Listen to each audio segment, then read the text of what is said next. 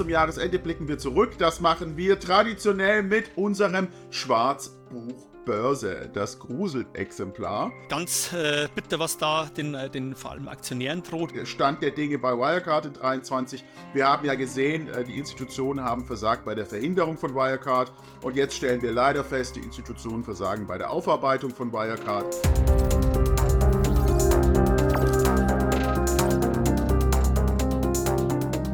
Hallo zusammen, hier der YouTube-Kanal der SDK Schutzgemeinschaft der Kapitalanleger. Mein Name ist Marc Liebscher, Mitglied des Vorstands in der SDK und da sitze ich nicht alleine, sondern habe einen großen Vorsitzenden, Daniel Bauer. Hallo Daniel, Vorsitzender. Hallo Marc.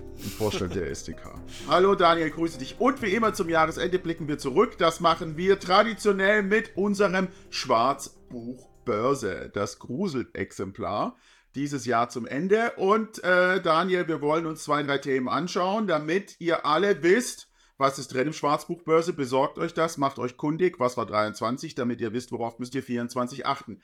Daniel, wir werden uns heute ein paar Themen anschauen. Virtuelle HV, Wildwest am Anleihemarkt, Vorsicht Staruk, Update Wirecard und so weiter. Fangen wir gleich mal an. Virtuelle HV, was war in 23? Was hat uns besonders genervt und worauf wollen wir dann 24 achten? Ja, die virtuelle AV gibt es ja schon seit 2020. Äh, Im Zuge der Corona-Krise wurde die eingeführt. Damals recht hemdsärmlich. Die Rechte der Aktionäre wurden äh, weitgehend beschränkt. Jetzt hat man 2022 das Format ein bisschen umgestaltet, ähm, hat die Rechte der Aktionäre auch wieder gestärkt. Äh, auch wenn wir immerhin noch äh, große Probleme sehen und das immer noch als digitale Hauptversammlung ansehen und nicht wirklich als virtuelle Hauptversammlung. Technische Probleme auch, ne? Genau. Technische Probleme waren das, was eigentlich überraschend kam. Wir hatten Dutzende Hauptversammlungen, bei denen es kleinere Probleme gab, auch elf Hauptversammlungen, bei denen es wirklich große Probleme gab, wo die äh, Aktionäre teilweise nicht mehr der Hauptversammlung folgen konnten. Das war sehr, sehr überraschend. Wir dachten eigentlich, das bekommen sie hin, haben sie nicht hinbekommen. Und das Deutschland ist deine Digitalisierung, ja? So ist es. Da sind wir noch weit hinterher anscheinend. Was war mit Rederecht und Fragerecht? Rederecht, Fragerecht, ja, ähm, ist verbessert worden, ist äh, deutlich als Live-Format natürlich wieder deutlich angenehmer, als wenn man Fragen einreicht. Aber auch das ist natürlich nicht wie auf einer Präsenzhauptversammlung. Was mich am meisten stört, ist, dass ich mich nicht mit anderen Aktionären unterhalten kann, sondern dass ich da so ja zu Hause in meinem Kämmerchen sitze, dann mir alles anhören darf, wenn ich denn, wenn es technisch klappt. Aber ich kann mich eben nicht mit anderen Aktionären über Themen unterhalten. Und das ist aus meiner Sicht das äh, größte negative Punkt bei dieser virtuellen Unsere ausführliche Kritik dazu also im Schwarzbuch Börse. Schaut hier rein. Daniel, nächstes Thema. Wildwest am Anleihemarkt. Ja, Thema Anleihen beschäftigt oder Mittelstandsanleihen äh, im äh, engeren Sinne beschäftigen uns ja schon seit über zehn Jahren. Seit 2010 haben wir äh, massive Flut an Emissionen von Mittelstandsanleihen gesehen. Oft sind die Geschäftsmodelle sehr, sehr fragwürdig. Da fragt man sich, warum ähm, platziert jetzt dieses Unternehmen eine Anleihe, äh, wenn es denn schon von, zuvor kein Geld von der Bank bekommen hat. Gerade im letzten äh, Jahrzehnt war es so, dass die Zinsen äh, eher gering waren und die Banken eher bereitwillig Gelder vergeben haben. Ähm, das sieht man schon oder kann man schon erkennen, dass oft äh, Emittenten eben äh, an den Markt gehen, die eben nicht kredit, äh, kreditwürdig sind. Ähm, was jetzt 2000 oder seit Ende 2022 neu ist, ist die äh, Sanierungsmöglichkeiten, die hier die Emittenten ausschöpfen. Äh, es war eigentlich zuvor immer so, dass man relativ rechtzeitig auf die Anleiheinhaber zugegangen ist, wenn man wusste, ich kann Zinsen oder die Tilgungsleistung nicht mehr zahlen. Ähm, jetzt ist es so, dass man oft kurz vor Torschluss kommt oder teilweise auch erst nachdem äh, die Zinsen fällig waren oder die Rückzahlung fällig war, sich dann an die Anleiheinhaber wendet und sagt, oh Gott, oh Gott, ich brauche eure Hilfe, ich brauche eure Zustimmung zu der Sanierung, weil ich eben hier nicht mehr zahlungsfähig bin. Das geht natürlich aus unserer sich gar nicht. Also wenn ich das erkenne, dann muss ich mich rechtzeitig an den Kapitalmarkt wenden. Und was ganz großes Thema ist, ist, dass jetzt hier Mehrheiten äh, konstruiert werden auf sehr, sehr dubiose Weise, dass ähm, teilweise noch ähm, eingeladen wird mit einer ganz anderen Anzahl an ausstehenden Anleihen, die dann tatsächlich später der Abstimmung Dann wird teilnehmen. kurz vorher noch emittiert an genau. Freunde und Family. Dazu auch in unserem Schwarzbuch Börse ganz ausführlich der wilde Westen am Anleihemarkt. Schaut euch das an. Dann das nächste große Thema, was wir sehen, Staruk. Äh, auch diese Woche poppt wieder eins hoch. Daniel, was haben wir beim Staruk aufgeschrieben ins Schwarzbuch?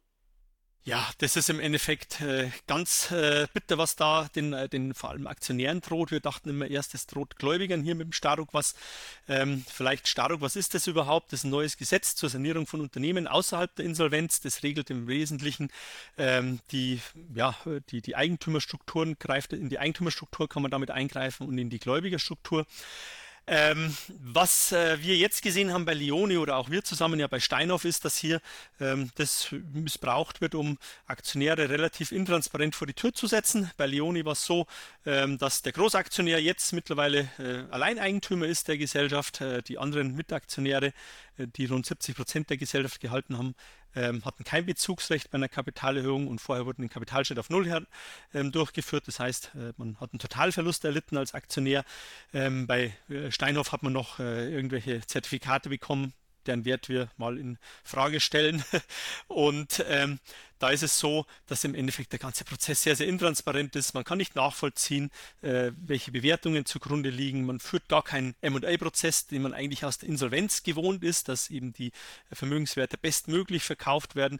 Den gibt es ja nicht, äh, sondern man entscheidet einfach anhand von irgendwelchen Gutachten, die vorliegen. Und wir kennen das alle. Ähm, Gutachten sind natürlich immer auch äh, nicht sehr, sehr unabhängig, sondern werden natürlich auch meistens zugunsten desjenigen erstellt, der sie bezahlt, der sie in Auftrag gibt. Und da muss man aus unserer Sicht ganz, ganz vorsichtig sein als Aktionär. Das Parallel, das Parallelfall hat uns ja bei Steinhoff ähm, sehr beschäftigt. Dazu ist auch im Schwarzbuchbörse, was den äh, Steinhoff äh, dort äh, in den Niederlanden heißt es Staruk Woa abgekürzt. Und bei Steinhoff hatten wir genau das gleiche Problem. Viel zu spät eingeladen, intransparent, keine Informationen an die Aktionäre gegeben und dann auf Grundlage von nicht nachvollziehbaren Planrechnungen einen Unternehmenswert ähm, dargelegt, äh, welcher letztlich äh, darlegen sollte, dass das Unternehmen Nullwert ist für die Aktionäre und dann wurde das Unternehmen mehrheitlich komplett übernommen durch die Anleiheinhaber und die Aktionäre hatten eigentlich keine Möglichkeit, eine transparente Bewertungsrechnung einzusehen und sich dagegen zu wehren. Das ist das BOA in Deutschland Staruk und auch dazu im Schwarzbuch Börse. Was haben wir noch drin? Update Wirecard. Wirecard natürlich beschäftigt uns. Wir haben uns mal angeschaut, was ist eigentlich Stand der Dinge bei Wirecard in 23. Wir haben ja gesehen, äh, die Institutionen haben versagt bei der Verhinderung von Wirecard. Und jetzt stellen wir leider fest, die Institutionen versagen bei der Aufarbeitung von Wirecard. Wir wissen ja alle, Strafverfahren gegen Markus Braun und Konsorten läuft beim äh, Strafgericht in München. Das geht sehr, sehr schleppend voran, der Strafprozess ähm, ewige Ermittlungen über zweieinhalb Jahre, überhaupt bis Anklageerhebung, keine umfassende Aufarbeitung eigentlich dessen, was passiert ist. Wir sehen eine Verzögerungstaktik und der Betrug gegenüber den Aktionären ist gar nicht wirklich Gegenstand äh, dieses Strafverfahrens, also auch sehr bedauerlich. Der nächste Punkt bei Wirecard ist das APAS-Verfahren, also die Abschlussprüfer-Aufsichtsstelle, die sich mit dem Abschlussprüfer EY beschäftigen muss. Seit drei Jahren wartet man dort auf einen Bescheid der APAS an EY was EY alles falsch gemacht hat oder nicht. Und das geht auch extrem schleppend voran. Und dann das vierte, das ist wahrscheinlich das Wichtigste für die Aktionäre, das ist das Massenverfahren gegen EY und andere auf Schadensersatz im sogenannten CAPMUC. Das CAPMUC hat noch gar nicht wirklich begonnen. Ähm, jetzt sind gerade erst vor kurzem weitere Beklagte, Musterbeklagte benannt worden. Da kann man sich noch nachmelden. Das geht jetzt alles in den März, April. Auch dazu in unserem Schwarzbuchbörse mehr, wie wir hier alle dem Versagen zuschauen müssen bei der Aufarbeitung von Wirecard. Ja, und das letzte, worauf wir euch hinweisen wollen, Aurelius, was auch viele von uns beschäftigt. Hier mal der Aktienkurs, äh, ganz schön abgestürzt, äh, ganz äh, negative Entwicklung, obwohl eigentlich operativ das Unternehmen Erfolg hat. Und dann fragt man sich, was sind denn dafür die Gründe? Na, die Gründe sind wie immer klassische Intransparenzprobleme. Wir haben ein Delisting, welches nicht so ganz nachvollziehbar ist. Äh, wir haben Intransparenz und wir haben dann den Skandal auf der Hauptversammlung, äh, wo dann kurzfristig klar wird, öffentlich wird, dass 4,3 Prozent der Aktien von äh, Dr. Markus, dem äh, Verwaltungsratsvorsitzenden, Gründer und, und Großaktionär, an seinen Sohn verkauft hat. An seinen Sohn verkauft wurden äh, zu dem Kurs. Naja, der Kurs war in den Keller gefahren durch die Listing Intransparenz und dann war das natürlich auch, auch relativ günstig. Hier dazu unsere Videos zu Aurelius. Insgesamt, Daniel, ein durchwachsenes Jahr 23. Wir können froh sein, wenn das vorbei ist. 24 wird bestimmt besser. Schaut rein in unser Schwarzbuch Börse, besorgt euch das. Und wer jetzt noch nicht Mitglied ist der SDK, der sollte es wirklich werden. Unsere Mitgliedsbeiträge sind dermaßen günstig und das Spektrum an Informationen und Know-how was wir euch liefern, ist so riesig. Das ist eigentlich der super Schnäppchen Mega Deal. Das ist Black Friday, Green Monday und alles Mögliche zusammen. Ausverkauf nach Weihnachten günstig bei der SDK. So viel Informationen und Know-how kriegt ihr nirgendwo. Werdet Mitglied, nur so können wir das hier alles aufrechterhalten. Like dieses Video, kommentiert dieses Video und Daniel, vielen Dank an dich. Gerne. Vielen Dank für eure Zeit, euer Interesse. Holt euch das Schwarzbuch Börse. Danke. Ciao.